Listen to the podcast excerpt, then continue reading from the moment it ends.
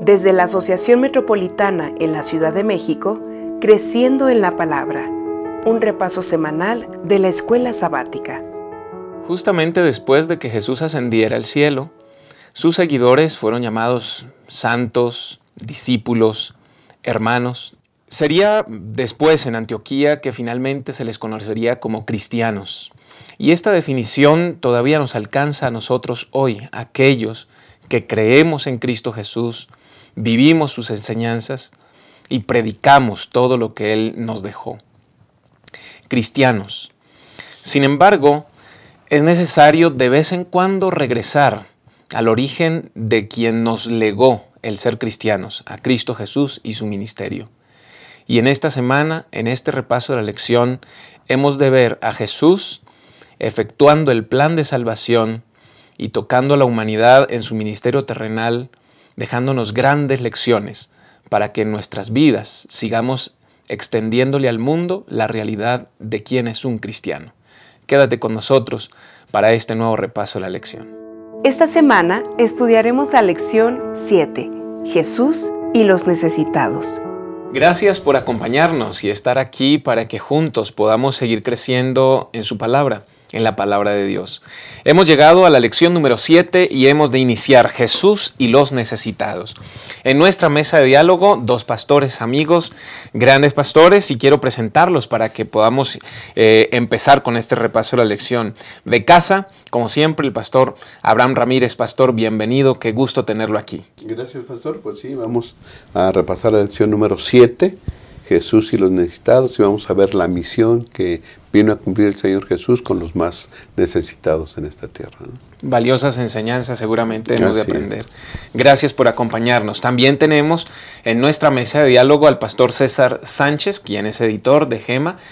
Pastor, bienvenido. Qué gusto tenerlo con nosotros. Muchas gracias, pastor, por la invitación. Qué bueno que va a poder apoyarnos con sus comentarios y bueno, hemos eh, preparado para ustedes un bosquejo y quiero compartirles los tres puntos. El primero, salvación anunciada. Segundo punto, salvación encarnada. Y último y tercer punto, salvación consumada. Antes de iniciar con este repaso, quisiera invitarles para que juntos podamos inclinar el rostro y pedir la conducción de Dios en este repaso de la lección. Bondadoso Dios, te alabamos y te glorificamos, Señor, porque tú eres digno. Gracias por la vida y por la oportunidad de tener tu palabra y en ella encontrar a Cristo Jesús.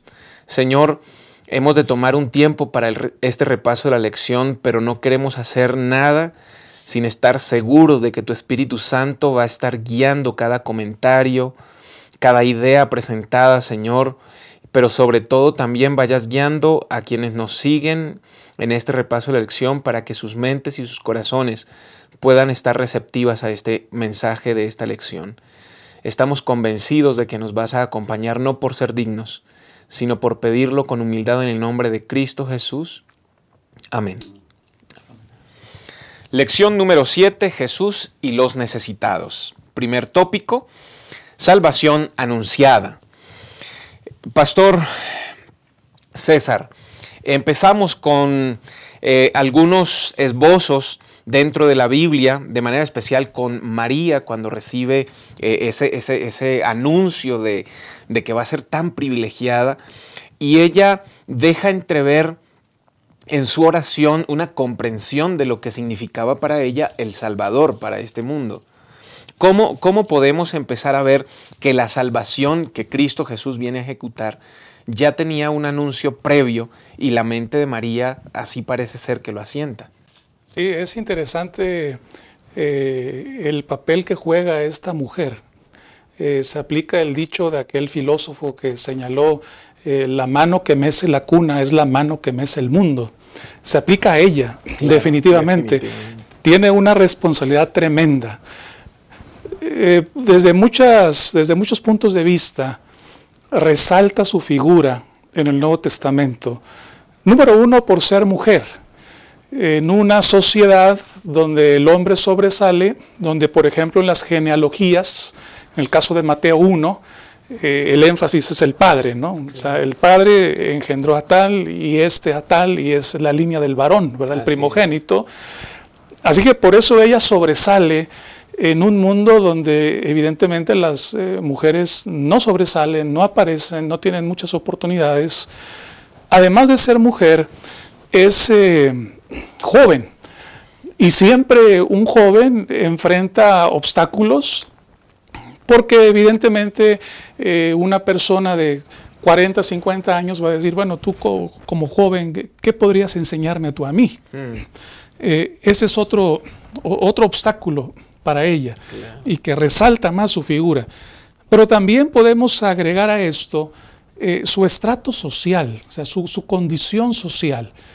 Ella es una mujer ordinaria, una jovencita ordinaria, pero ahora con una misión extraordinaria que Dios pone sobre sus manos en cuanto a la tarea y a la responsabilidad que ella tiene que hacer. Entonces, en este contexto, eh, muchos podrían decir, eh, ¿por qué Dios se fijó en esta muchacha, en esta jovencita? ¿Por qué? Eh, con todas estas aparentes desventajas que hemos resaltado. Cuando ella expresa este canto que muy bien puede catalogarse como una poesía, como un salmo incluso, aquí en San Lucas 1, del 46 al 55, este canto nos enseña, nos, nos refleja el tipo de comunión que ella tenía con Dios, cómo conocía a Dios y cómo entendía a Dios.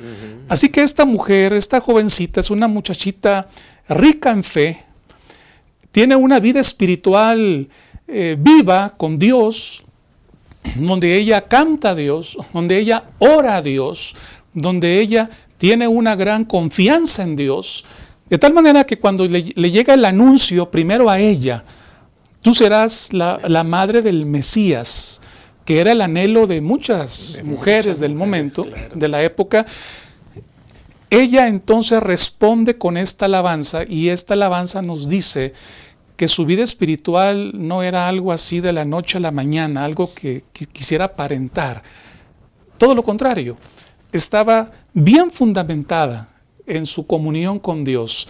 Y a través de esta, de esta poesía o de este canto, eh, por ejemplo, descubrimos que los primeros versículos se enfocan en ella, lo que significa para ella, y los últimos versículos, ella es consciente de la gran bendición que será el nacimiento del Hijo de Dios para la humanidad entera, para todo el mundo, lo que nos incluye a cada uno de nosotros.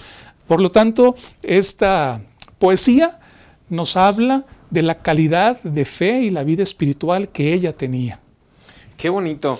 Eh, mencionaba usted, Pastor César, mujer, joven y humilde. Y al leer su oración, de Lucas 1.46, eh, eh, lo que ella percibe de Dios sigue siendo consistente con lo que Dios está haciendo al elegir a una mujer, a una joven, un humilde. Es decir, un Dios que no se fija en estratos sociales o en experiencias, sino se fija en la disposición del corazón, que evidentemente María lo tenía, y por eso llega a ser la bienaventurada Madre de Jesús. Pastor Abraham, es, es asombroso cómo ya desde el mismo momento en que Dios elige a María está marcando una pauta del ministerio de Jesús. Sí, pastor, si seguimos hablando un poquito de, María, la Madre del Señor Jesús, vemos que es una persona que acata eh, las resoluciones divinas. Si Dios me escogió, ella acepta esa responsabilidad, porque si bien es cierto que muchas deseaban ser la madre del Mesías, conlleva, eh, conlleva una gran responsabilidad serlo. Y ella, por la fe en Dios, lo acepta. Y no tan solo lo acepta eh, con miedo, con duda, se regocija en el Señor, ¿no? Dice el versículo 46, entonces María dijo, mi alma canta la grandeza del Señor y mi espíritu se alegra en Dios, mi Salvador, porque ha mirado la bajeza de su sierva y desde ahora todas las generaciones me llamarán eh, dichosa. Dichosa.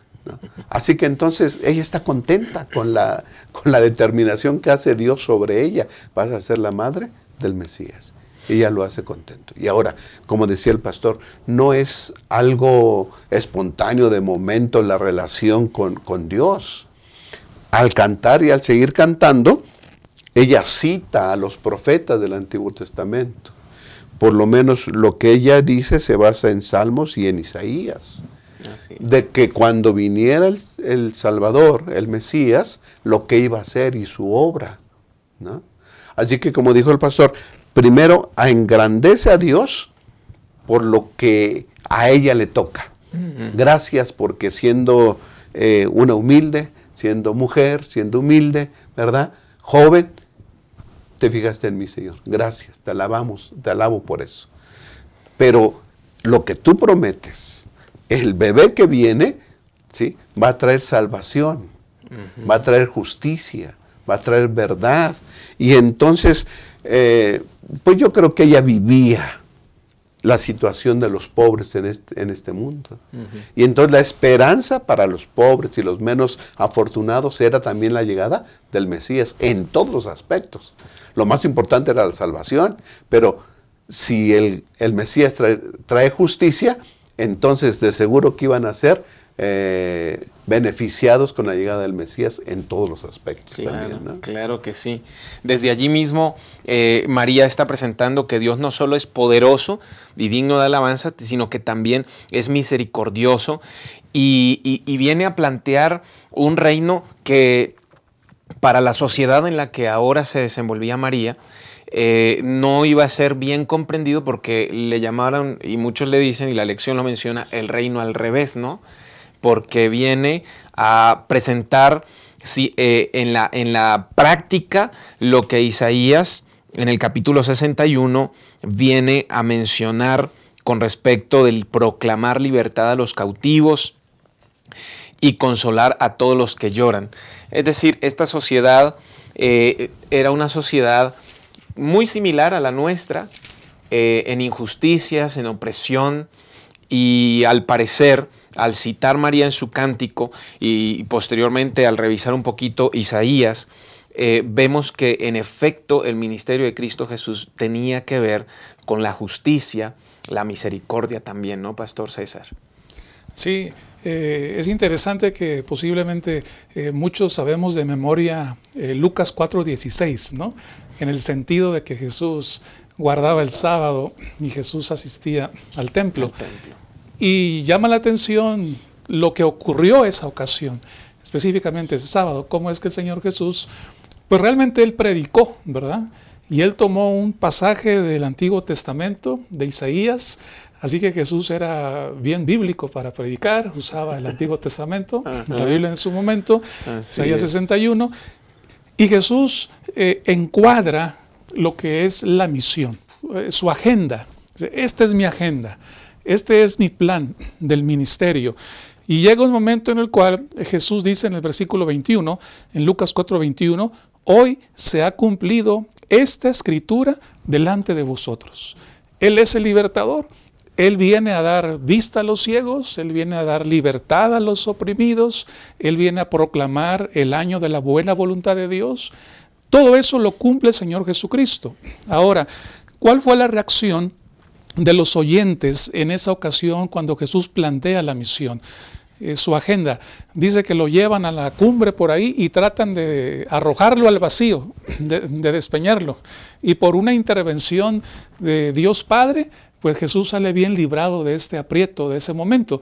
Ahora nos damos cuenta nosotros, reflexionando en el presente, ¿Cuál sería mi actitud yo como miembro de iglesia si Jesús viene y me recuerda ¿Cuál es la misión de la iglesia? ¿Cuál es la misión de los cristianos? Eh, muchas veces hemos cantado ese corito que dice, sus manos soy, ¿verdad? Sus pies soy, para ver como Jesús miró, para servir como Jesús eh, eh, sirvió, para hacer como Jesús hizo. Entonces, esa misma misión debe ser la misión de los seguidores del Señor Jesucristo. Y esta misión es un ámbito espiritual y es un ámbito práctico y material y literal, vamos a decirlo también. Es cierto, hay muchas personas que están ciegas al conocimiento de la verdad. y debemos predicarles la verdad. Pero también hay personas que están eh, con necesidades físicas, a los cuales la, iglesia debe auxiliarles en asuntos prácticos, en el, en el terreno práctico, ¿verdad? Yo creo que llega a ser como un choque para estas personas de Lucas capítulo 4, eh, versículos 29 y 30, donde se levantan a echarlo fuera de la ciudad. Es un choque el que Jesús venga y les recuerde en qué consiste esa salvación, esa misión y ese legado que les está entregando. Y tal vez por eso la reacción tan abrupta de, de despeñarlo. Pero queda claro desde el inicio del ministerio y aún antes, desde cuando se anuncia la salvación para esta humanidad, que el propósito de Cristo Jesús no era amoldarse a un reino establecido, sino establecer su reino con unas normativas distintas que hoy siguen siendo desafiantes para nosotros los cristianos. Sí, pastor, cuando en su ministerio, ¿verdad? cuando los discípulos peleaban para quién, quién iba a ser el, mayor en, el reino, el Señor Jesús marcó la diferencia, entre vosotros no será así. Es decir, el reino de Dios tiene otros principios, el reino de Dios eh, tiene otra manera de verse y de practicarse.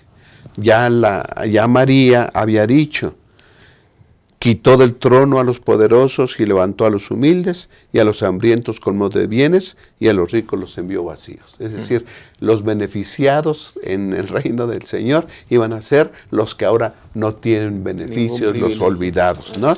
Y luego en su declaración de misión, allá en Nazaret, el Señor cita Isaías 61, dice, el Señor me ungió para hacer esto y esto. ¿no? Para darle vista a los, a los, ciegos, ¿verdad? Levantar a los cuitados. Y entonces el Señor Jesús mismo, cuando manda a predicar a sus discípulos, también les dice, prediquen, el reino de los cielos se ha acercado, pero además les dice, sanad enfermos, limpiar leprosos, resucitad muertos, echar fuera demonios, de gracia recibisteis, dad de gracia. Es decir, la vida del Señor Jesús eh, estuvo permeada por la atención a los necesitados, a los pobres, a las viudas, a los extranjeros. Y creo que así como mandó a los discípulos en ese entonces, pues nos manda a nosotros también. Darle gloria a Dios y una manera de hacerlo en forma práctica es ver por, por las necesidades de los demás. Definitivamente la salvación que se anunció desde el principio tenía que ver con ayudar al menesteroso, al necesitado, sanar enfermos y velar por las clases más eh, sufrientes en este mundo. Eh, de repente hoy alguien que nos esté mirando tiene duda con respecto a si esa salvación anunciada sigue siendo vigente para nosotros. Totalmente cierto.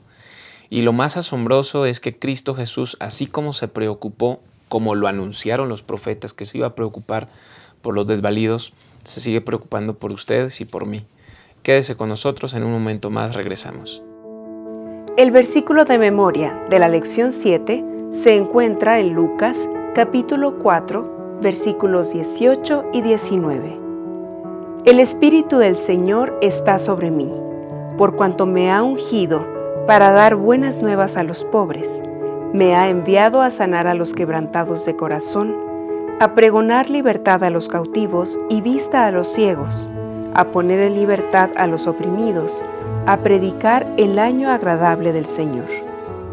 Gracias por seguir con nosotros en este repaso de la lección número 7, Jesús y los necesitados.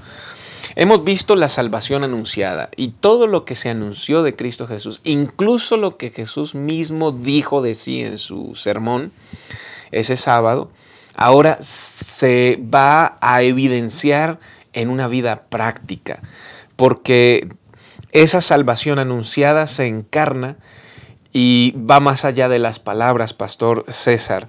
Y entonces vemos a Jesús moviéndose entre la gente. ¿Y cómo es su ministerio? ¿Qué legado nos deja? Hay una palabra, considero clave, eh, la registran los evangelios, es la palabra compasión. Jesús fue movido por la compasión. Y la compasión es empatía y algo más. Es decir, empatía, pero también hacer lo que la persona puede hacer para aliviar o subsanar una situación. De tal manera que el Señor Jesucristo veía con compasión a la gente. Y es importante clarificar el concepto en nuestra mente porque no, no es eh, tener una lástima por una situación desagradable, ni tampoco es simplemente eh, simpatizar en un sentimiento por una situación también caótica en un dado caso. El Señor Jesús veía a alguien que tenía hambre, por ejemplo, y eso lo movía a él a multiplicar el pan, haciendo alusión al milagro que Jesús realizó.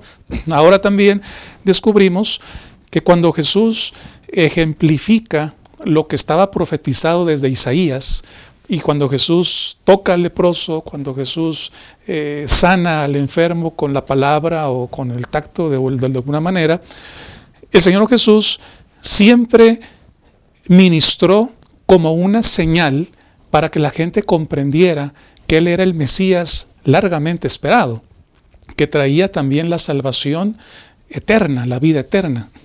Específicamente el Evangelio de San Juan. El Evangelio de San Juan resalta eh, o menciona siete milagros que Jesús realizó, muy bien elegidos. Y después de cada milagro, el evangelista hace la anotación ahí, esta fue la primera señal, y esta fue la segunda señal, y esta fue el tal número de señal. Como un ejemplo, San Juan 4:54 termina así, dice Juan 4:54, esta segunda señal hizo Jesús cuando fue de Judea a Galilea. Este es el cierre de un milagro y cada milagro termina con esa expresión. Esta fue, en este caso, la segunda señal. ¿Qué nos indica esto? Nos indica que cuando Jesús hacía un milagro, Jesús no solamente lo hacía para que una persona como Lázaro, después de la resurrección, viviera 20 o 30 años más, o cuando Jesús multiplicó el pan y la gente incluso se lleva alimento a su casa, no solamente lo hizo para que hubiera alimento en la despensa para unos 3, 4 días más. Jesús hizo el milagro para que a Él lo vieran como la fuente de vida, para que a Él lo vieran como el pan de vida que iba a durar más que esos panes y esos pescaditos, para que a Él lo vieran como el Salvador de, las, de, cada una de las personas que era eh, bendecido con un milagro para subsistir unos días más en esta tierra. Por lo tanto, el Señor aprovecha los milagros y aprovecha la ayuda que le brinda a las personas para que la gente vea en Él el cumplimiento de lo que los profetas habían anunciado antes. Es el, el camino eh, de la vida eterna.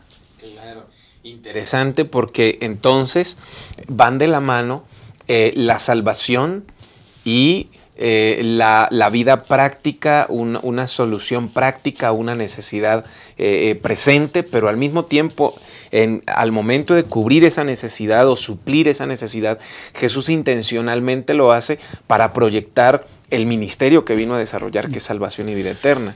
Y todas las personas eran beneficiadas, ¿no? Claro. O sea, una persona con una necesidad material, como alguien que no tuviera una necesidad material de una eh, condición económica más favorable. Claro. Porque debemos recordar que la pobreza en sí, eh, materialmente hablando, o económicamente hablando, no conlleva ninguna virtud. O sea, no, hay ninguna virtud porque yo soy pobre materialmente hablando.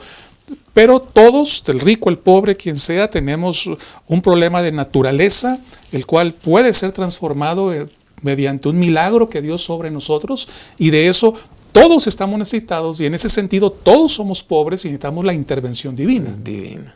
Qué bonito. Pastor Abraham. Sí, pastor. A mí me gustaría comentar un poquito más acerca de esa palabra que, que utilizó el pastor que sintió el Señor Jesús, que compasión. Eh, en Mateo se habla tres veces acerca de eso. Dice en Mateo capítulo 9, versículo 36, al ver a las multitudes, sintió compasión de ellas porque estaban desamparadas y dispersas como ovejas sin pastor. Personas que no sabían cómo vivir, cómo salir de la situación, estaban desamparadas, nadie les extendía la mano en ayuda y no sabían qué hacer. Y el Señor Jesús al percatarse de esa necesidad y de esa manera de vivir sin rumbo, tuvo compasión de ellos. Eh, San Mateo 14, 14 dice, al salir vio Jesús una gran multitud, sintió compasión de ellos y sanó a los que estaban enfermos. Aquí vemos una situación también, eh, me imagino enfermedades que habían tal vez deformado el cuerpo y que las personas eh, hacían eh, presente su necesidad de sanidad, ¿verdad? Y, el Señor Jesús tuvo compasión y, la sanó a todos. Y luego el que 15.32, este versículo dice, entonces Jesús llamó a sus discípulos y les dijo, tengo compasión de la gente, porque hace tres días que están conmigo y no tienen que comer. Comida, sanidad, ¿verdad? No saber cómo vivir, desamparados. Cuando el Señor Jesús veía eso, entonces Él sentía compasión. El Señor Jesús vino a manifestar el carácter de Dios. Él nos vino a decir cómo es Dios. ¿Verdad? Y si el Señor Jesús tuvo compasión de todas esas personas y de todos nosotros, nuestro Padre Celestial también tiene, es un Dios compasivo, bondadoso y misericordioso. Y Él desea que sus seguidores pues sean igual que ellos y que podamos nosotros ver donde hay necesidad, pues tener el mismo sentimiento, ¿verdad? La compasión que el Señor Jesús experimentó y tratar nosotros como iglesia también eh, ver por las necesidades de los demás creo que es importante que la iglesia, los seguidores de Jesús, lo tengamos en cuenta eso. Claro que sí, pues si somos cristianos y tratamos eh, en nuestras vidas de predicar y enseñar de Cristo, pues deberíamos imitar lo que Cristo hizo. Eh, me llamó la atención también que dentro del ministerio de Jesús, si bien Él sana, ayuda, siente compasión, empatía con las necesidades de los, de los más oprimidos, eh, ese no es el propósito único o último de Jesús, sino que siempre conlleva ese ministerio de sanidad, de apoyo a las necesidades, conlleva también el presentar las buenas nuevas de salvación y vida eterna, ¿no? Eh, genera un contraste, ¿no? Un contraste entre los que estaban a cargo del templo eh, y la realidad que Jesús viene a vivir y a presentar de forma encarnada, ¿no? Sí, eh, realmente siguiendo con la misma línea de las señales que Jesús hacía, o sea, la gente que estaba conectada con, el, con la Biblia de su tiempo, que era el Antiguo Testamento, inmediatamente identificaban esto que este hombre está haciendo. Es lo que los profetas ya escribieron, habían dicho y escribieron. La gente que estaba conectada. Ahora, es interesante que los evangelios registran 38 milagros de Jesús unos más, otros menos, porque Juan solamente refiere siete, pero hay un solo milagro de todos estos que, está en los cuatro evangelios, que es cuando Jesús multiplica el pan, cuando Él multiplica el pan para alimentar a cinco mil hombres. Ese está en los cuatro evangelios. Quizás eso impactó tanto a los discípulos que los cuatro quisieron registrarlo, ¿no? Pero también hay un evento de Jesús que está en los cuatro evangelios y es la purificación del templo. En el caso de Mateo, Marcos y Lucas eh, hacen referencia a cuando Jesús lo hizo casi al final de su ministerio. Y San Juan lo presenta también, pero cuando Jesús lo hizo al principio de su ministerio. Quiere decir que Jesús lo hizo dos veces, en dos ocasiones. Pero lo interesante es que los cuatro lo presentan.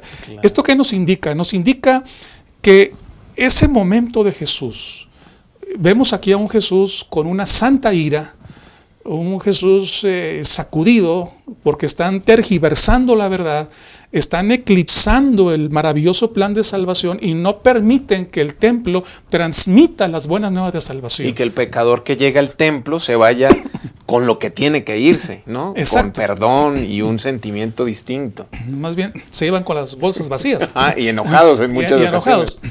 Entonces, aquí descubrimos nosotros que e, e, este, este pasaje nos muestra a Jesús en una faceta donde también está dando una señal de cómo es Dios. Dios es como lo presenta Jesús multiplicando el pan, como también lo presenta Jesús, purificando el templo. La misericordia y la justicia, ahí, ahí está. Entonces, aquí una vez más nos damos cuenta que hay muchas personas que a lo mejor no reconocieron a Jesús cuando Jesús multiplica el pan, pero sí podrían reconocerlo cuando Jesús purifica el templo. Hay ocasiones en las cuales eh, nuestros hijos, uno obedece con la voz suave, pero al otro hay que levantarle la voz para que obedezca. Y cuando Jesús purifica el templo, Jesús está actuando también por misericordia y también por amor y está levantando la voz para llamar a aquellos que son duros en su corazón y se despierten espiritualmente a una realidad. De tal manera que en los dos eventos tanto en la multiplicación del pan como en la purificación, son señales que Jesús presenta para que si acaso alguno de ellos en algún momento leyó Salmos, Isaías o otro profeta, digan, aquí está el cumplimiento. Él es el Mesías esperado, no hay que esperar más, Él es el Hijo de Dios. Ajá. Tremendo porque eh, para muchos de repente el ver a Jesús eh, volteando las mesas de los cambistas eh, les, les, les provoca así como, ah, caray, eh, sin embargo, efectivamente, pastor, ese, esa, ese, ese, momento en el que se, se presentan ambas partes de Cristo Jesús y del plan de salvación y lo que consiste la salvación en el corazón humano. Sí, pastor, en ese tiempo los líderes religiosos habían reemplazado la adoración verdadera por comercio. Eh, y las personas que asistían al templo pues no se iban con ese mensaje de salvación ni con la seguridad de salvación tal vez, ¿verdad? Y el Señor Jesús vino a poner orden. Y a mí me llaman dos cosas la atención. Uno que dice el Señor Jesús, mi casa, casa de oración, será llamada para todos los pueblos. Es decir, está apelando a que gente de otras naciones vendrían a conocer al verdadero Dios y que esos líderes religiosos por su actitud le estaban cerrando la oportunidad. ¿sí? Mi casa, casa de oración, era llamada de todas las naciones, era la invitación para que gente de, otros, de otras naciones, de otros pueblos vinieran y conocieran al verdadero Dios y con esta actitud, actitud le estaban cerrando.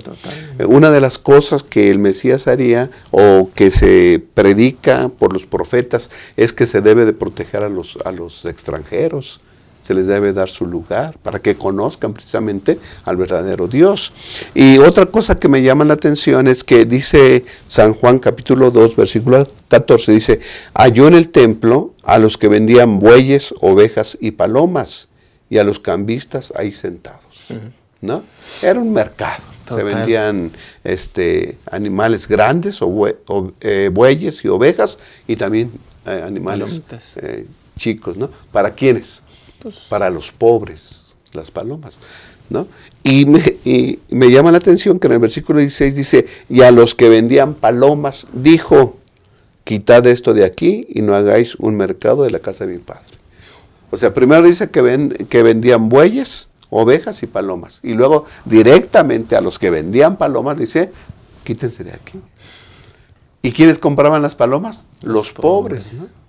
Así que yo, a mí, esto me da a entender que, que, el Señor ponía atención en todos, pues, pero sobre todo en los pobres que iban a buscar algo, ¿verdad? Si la sociedad no les daba algo, iban a buscarlo al templo con Dios y ahí ni, ni ahí lo encontraban, porque solamente eran, este, extraviados en estas ventas que, tenían que, en estas compras que tenían que realizar.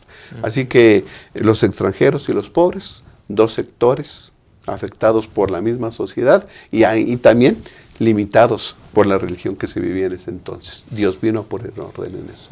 Qué bonito. Eh, es muy fácil que nosotros en nuestra vida diaria podamos perder el rumbo de lo que significa ser cristianos. Mirando a Jesús, Número uno, Jesús hablaba, pero hacía.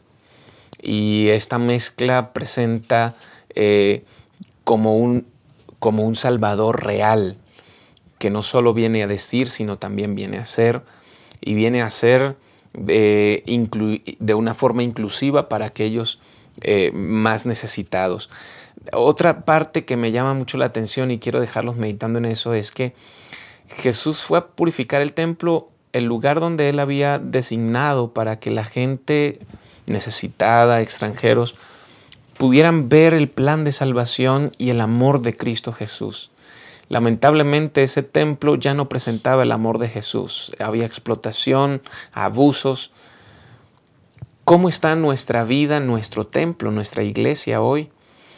¿Cuánto presentamos el amor a Jesús en nuestra forma de vivir el cristianismo sábado con sábado? Ojalá que Cristo Jesús purifique nuestras vidas. Quédate con nosotros.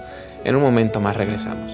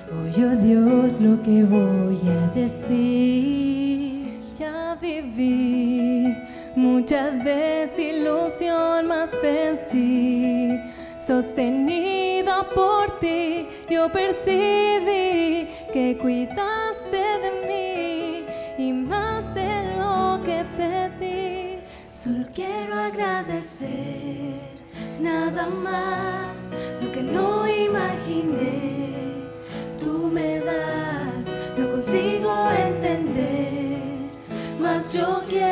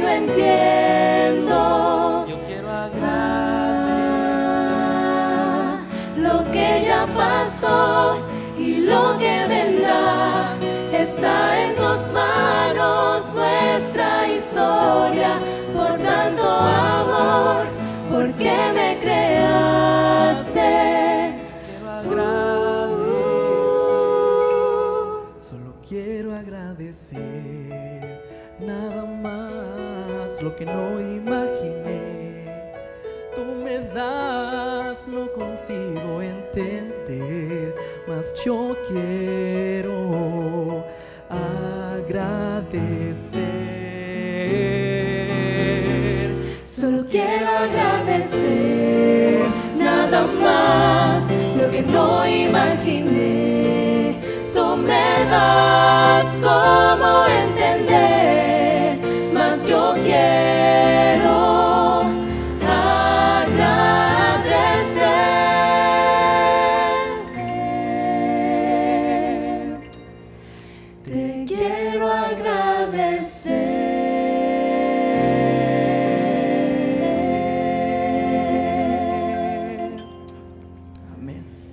Gracias por seguir con nosotros en este repaso de la lección número 7, Jesús y los necesitados. La salvación anunciada por los profetas es encarnada en Cristo Jesús y sus acciones evidencian que todo lo que los profetas habían dicho de Él era verdad y en Él se cumplían.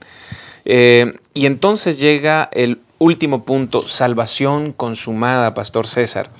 Eh, en ese acto, eh, Cristo Jesús también eh, presenta importantes lecciones para el cristiano de hoy día. Por ejemplo, viene a mi mente cuando pensamos en la cruz de Cristo, en su muerte en la cruz, eh, cómo es que el apóstol Pablo, cuando escribe a los Efesios, eh, reiteradamente usa la palabra o la frase que Dios es rico en gracia y rico en misericordia.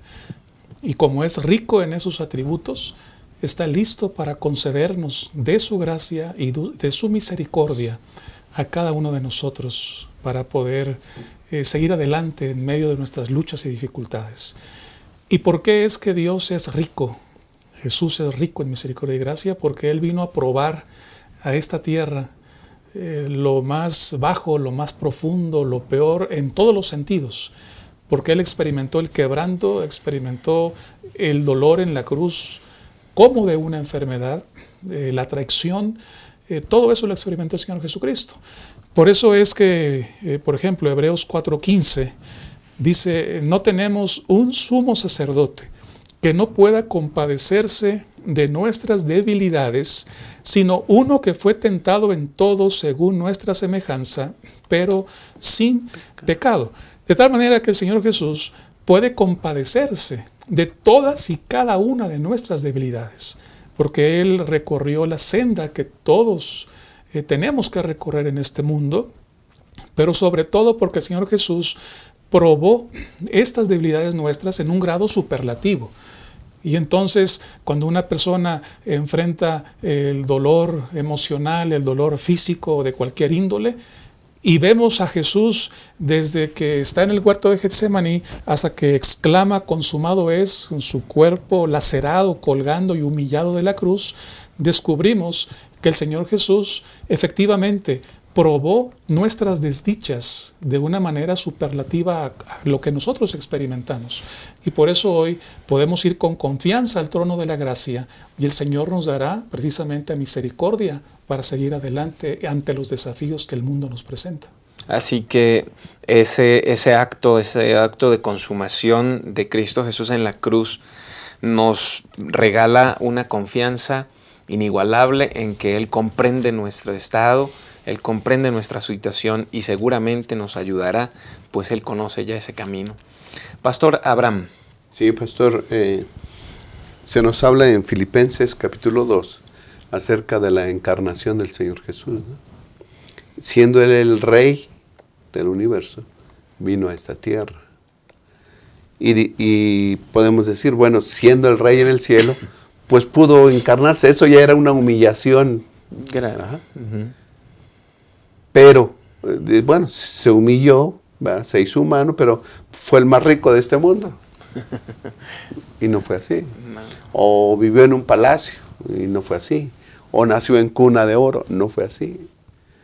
Es decir, cuando él determinó humillarse y ser semejante a nosotros, dice aquí que se humilló aún más. ¿sí? Y él nació en una ciudad, ¿verdad? Que no tenía buena reputación, nació en un hogar pobre, ¿sí? tuvo que mantenerse trabajando. Es decir, eh, el Señor experimentó las injusticias que la sociedad pudiera eh, determinar en ese entonces. Pagó impuestos de un imperio que sojuzgaba a su país, pero al mismo tiempo amó a los extranjeros que están sobre su país. Es decir, creo que nadie puede salir de eso, que, de ese marco que Dios puso, para decir, ah, es que eh, Jesús no, no, experimentó esto que yo estoy experimentando. Mi situación es extrema, que Dios no puede comprender. No, no, no, no puede ser así. Como dijo el pastor, eh, el Señor Jesús sufrió lo extremo, todo. Y no podemos, y podemos citar aún más, ¿verdad? La situación de, su muerte, desde su arresto. Va ahí una compañía con, con armas a arrestarlo, cuando él siempre predicaba la paz y él mismo dijo, me veían ahí predicando, ¿por qué no allá? Aquí, ¿no? Me vienen a, a tomar como un delincuente, juicios injustos, torturas, burlas y la cruz, la aflicción de la cruz. Dios experimentó en el Señor Jesús la injusticia que se vive en esta tierra. Así que Él sabe de lo que es este mundo es injusto y entonces dice, yo soy justicia. ¿no? y se manifiesta ante nosotros como un Dios justo y misericordioso. Y la máxima expresión de la justicia y la misericordia de Dios, pues es la cruz de Cristo Jesús. ¿no? Ahí la, justicia y la, y la misericordia se encontraron. La paz y la verdad se besaron. Así que entonces la cruz es la máxima expresión de justicia y de misericordia de parte de nuestro Dios. Qué bonito que Cristo Jesús hace todo eso por nosotros. Yo no puedo dejar de pensar en que hasta aquí, durante toda esta lección que hemos repasado, hace un énfasis marcado en que Jesús venía con su plan de salvación y extendía su mano a las necesidades, a los cuitados, a las viudas, a los huérfanos, a los extranjeros. Pero de repente alguien que nos está viendo dice, bueno, yo no- ni soy extranjero, ni soy huérfano, ni soy viuda. Eh, tengo recursos, me va bien, gracias a Dios. Pero la cruz deja en evidencia, Isaías 53:5, el herido fue por nuestras transgresiones, molido por nuestras iniquidades.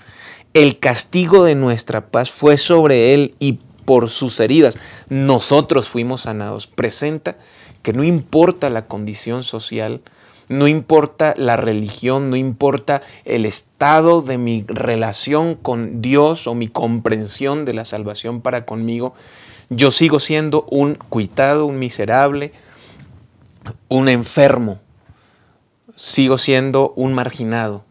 Y Cristo Jesús en la cruz extiende su amor para mí, pecador, que en mi situación de, de pecador sigo siendo un desvalido. Y qué precioso que Cristo Jesús extiende esto para que nosotros no nos olvidemos de que nuestra condición sin Él definitivamente no tiene esperanza. Hemos llegado a la conclusión de nuestro repaso de la lección y agradecemos mucho a quienes estuvieron en la mesa de diálogo. Pastor César, muchas gracias por estar valiosos comentarios. Muchas gracias. ¿Algún último comentario que quiera dejar en la mente de los que nos siguen?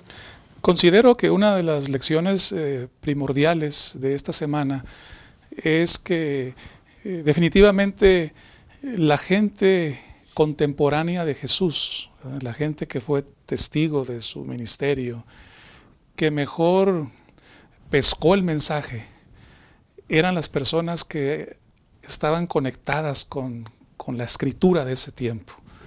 Y entonces aprovecharon el ministerio de Jesús y lo aceptaron. Y esto nos recuerda a nosotros que entre más familiarizados estemos con la palabra de Dios hoy, entre más le estudiemos día con día, mejor vamos a estar preparados entonces para enfrentar los desafíos, para saber qué decisión tomar en determinada disyuntiva y sobre todo para no ser entrampados al acercarse el momento en que Cristo vuelva por segunda vez y sobre todas las cosas estar listos para cuando Cristo venga por segunda vez. O sea, la clave es estudiar la palabra de Dios y estar, estar listos siempre, entonces alerta. Pues a estudiar la Biblia, Pastor. Muchas gracias por habernos acompañado. Pastor Abraham, un privilegio siempre estar con usted aquí. Muchas gracias. ¿Algún mensaje final? Sí, pastor. eh, la, el blanco de todo cristiano es ser semejantes a Cristo Jesús, la semejanza a Cristo Jesús. ¿no? Y entonces se nos presenta a través de la Santa Palabra, como decía el pastor, la vida de nuestro Señor Jesús, sus actos de amor y de misericordia. Y creo que debemos ser semejantes a Él. ¿no? Hemos de copiar sus actitudes, hemos de copiar su compasión, hemos de ser semejantes en cuanto a la actitud de asistir a los más necesitados. Eh, creo que eso es, la, la iglesia hace lo que hacía el Señor Jesús, enseñaba, curaba y predicaba. ¿sí? Eh, estamos hablando de sanar, de ver por las necesidades de los demás, pero una, esa es la forma práctica de predicar el Evangelio. ¿sí? Y también hemos de predicar a voz y, en forma práctica la palabra del Señor y decir que aquel que murió en la cruz del Calvario pronto vendrá por nosotros ¿ah? para implantar su reino de justicia y de misericordia. Amén, amén.